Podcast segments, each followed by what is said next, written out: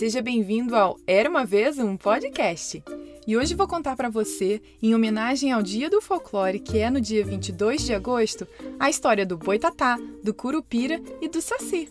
As histórias fazem parte do livro Lendas Brasileiras do Maurício de Souza. Elas foram escritas por Flávia Maurício e narradas por mim, Carol Camanho. Então vamos à primeira história, o Boitatá.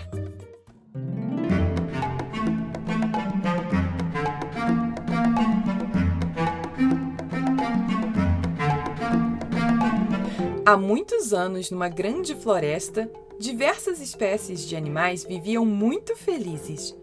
Mas, devido às mudanças climáticas, o céu de repente escureceu. O sol sumiu e, sem saberem quando era noite ou quando era dia, as estrelas e a lua também não apareciam mais. Em seguida, começou a chover sem parar. Não demorou para as casas e os campos serem inundados. Naquela escuridão, ninguém enxergava nada e só dava para ouvir a barulheira dos animais e das pessoas tentando encontrar um lugar alto e seguro para se proteger. Enquanto a terrível tempestade ameaçava todas as espécies da floresta, Boitatá, uma cobra para lá de esperta, encontrou o seu refúgio num buraco que ficava no alto de uma montanha. Acomodou-se e, como não tinha outra alternativa, Durante o longo período que durou o dilúvio, permaneceu lá, dormindo. Vários dias depois, quando despertou, Boitatá percebeu que a água já estava baixando, que o sol estava nascendo e que, aos poucos, o céu começava a clarear novamente. Para sua surpresa, por ter ficado tanto tempo no escuro, não conseguia enxergar muito bem na claridade. Então, arregalou bem os olhos e permaneceu assim até o sol se pôr, durante todos os dias seguintes. A cada dia que passava, os olhos do boitatá absorviam mais e mais a luz do sol. Como sua pele era muito fina, a grande quantidade de luz deixou o corpo da grande serpente cada vez mais luminoso. Assim, ao arrastar-se pelos campos, parecia um facho de fogo correndo de um lado para o outro da mata, e percebeu que tudo estava devastado, feio e sujo. Como era preciso revitalizar a floresta, Boitatá e todos os outros animais trataram de unir forças. Pássaros, onças e macacos começaram a trabalhar juntos, plantando diversas espécies de árvores e plantas para recuperar a mata. Após alguns anos, depois de muito trabalho, finalmente veio a recompensa. Lindas flores e grandes árvores já podiam ser novamente admiradas pelos animais da floresta. Com a natureza recuperada, Boitatá já pensava em descansar, quando foi surpreendido com a chegada de uma onça, que veio avisá-lo sobre desmatadores irresponsáveis que estavam cortando, queimando e roubando muitas árvores e plantas. O boitatá ficou doido de raiva, correu para o local do desmatamento e viu algumas pessoas agredindo o meio ambiente. Revoltado, começou a pensar em como aquela ação inconsequente poderia provocar a extinção de diversas espécies de animais e plantas, sem contar os gases que deixavam o ar com um cheiro horrível. Enquanto imaginava a consequência daquele ato para o mundo, Boitatá foi ficando cada vez mais nervoso e a chama de luz que havia dentro de seu corpo foi aumentando, aumentando, até transformá-lo em uma grande serpente de fogo encantada. Boitatá saiu correndo atrás dos criminosos, prometendo colocar fogo em quem devastasse as matas daquele dia em diante. Assustados, os homens que cortavam as árvores saíram em disparada. Nem olharam para trás. A partir desse dia, Boitatá ficou conhecido como guardião da floresta e protetor da fauna e da flora, e até hoje ajuda a evitar a derrubada de árvores, vigiando as matas brasileiras durante o dia e iluminando-as durante a noite. Fim. Agora a história do Curupira.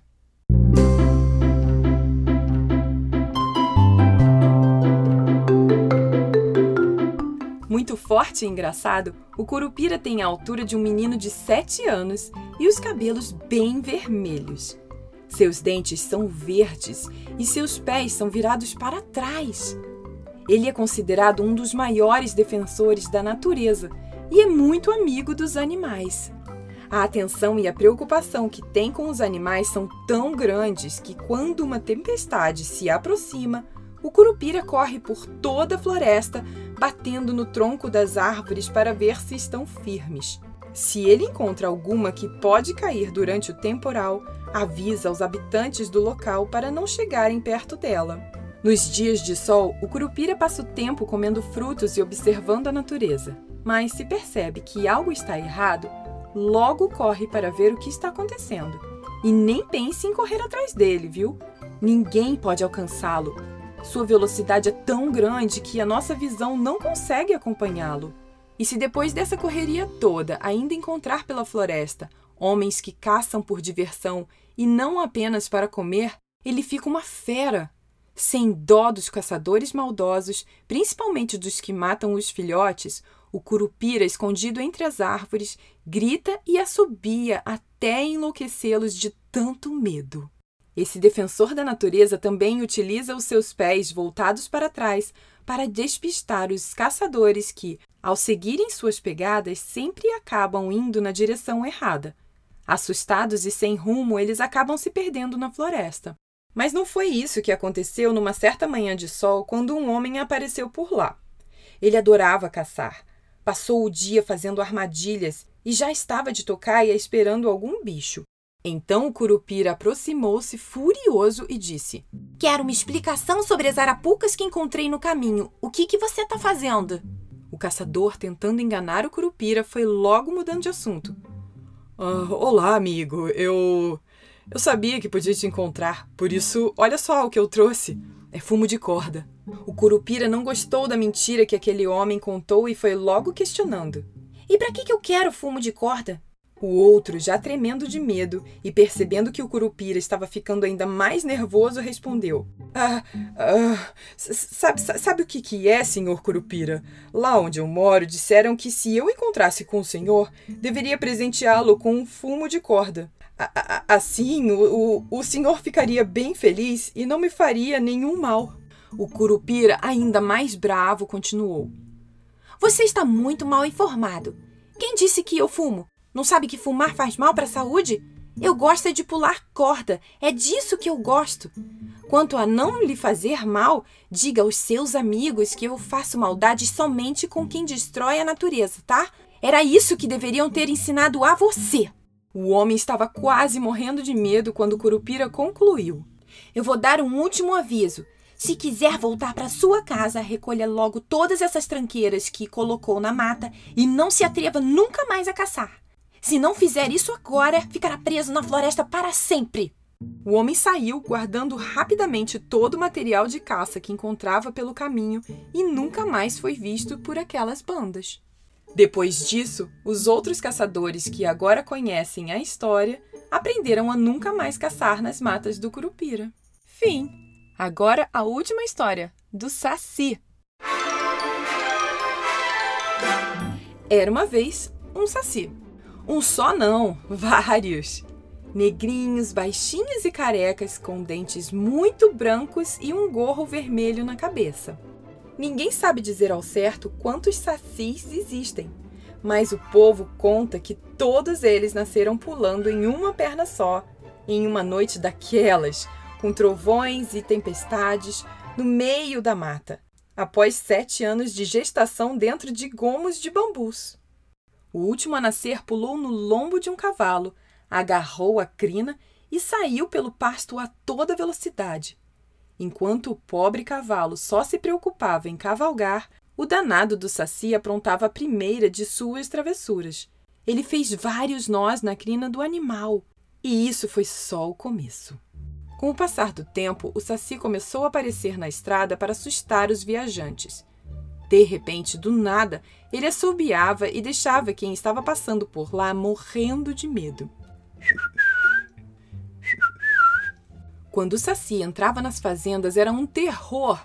Ele derrubava o leite tirado das vacas, quebrava os ovos do galinheiro, abria porteiras, escondia coisas e, o pior de tudo, atirava brasas nas pessoas que saíam pulando. E o Pestinha não parava de dar risada. Certo dia, o Saci saiu girando em torno de si mesmo. Parecia um peão e provocava redemoinhos de vento. Algumas pessoas que estavam por perto comentaram ao ver a ventania. Gente, o que, que será aquilo? Um ciclone? E um homem respondeu: Que nada, é um saci.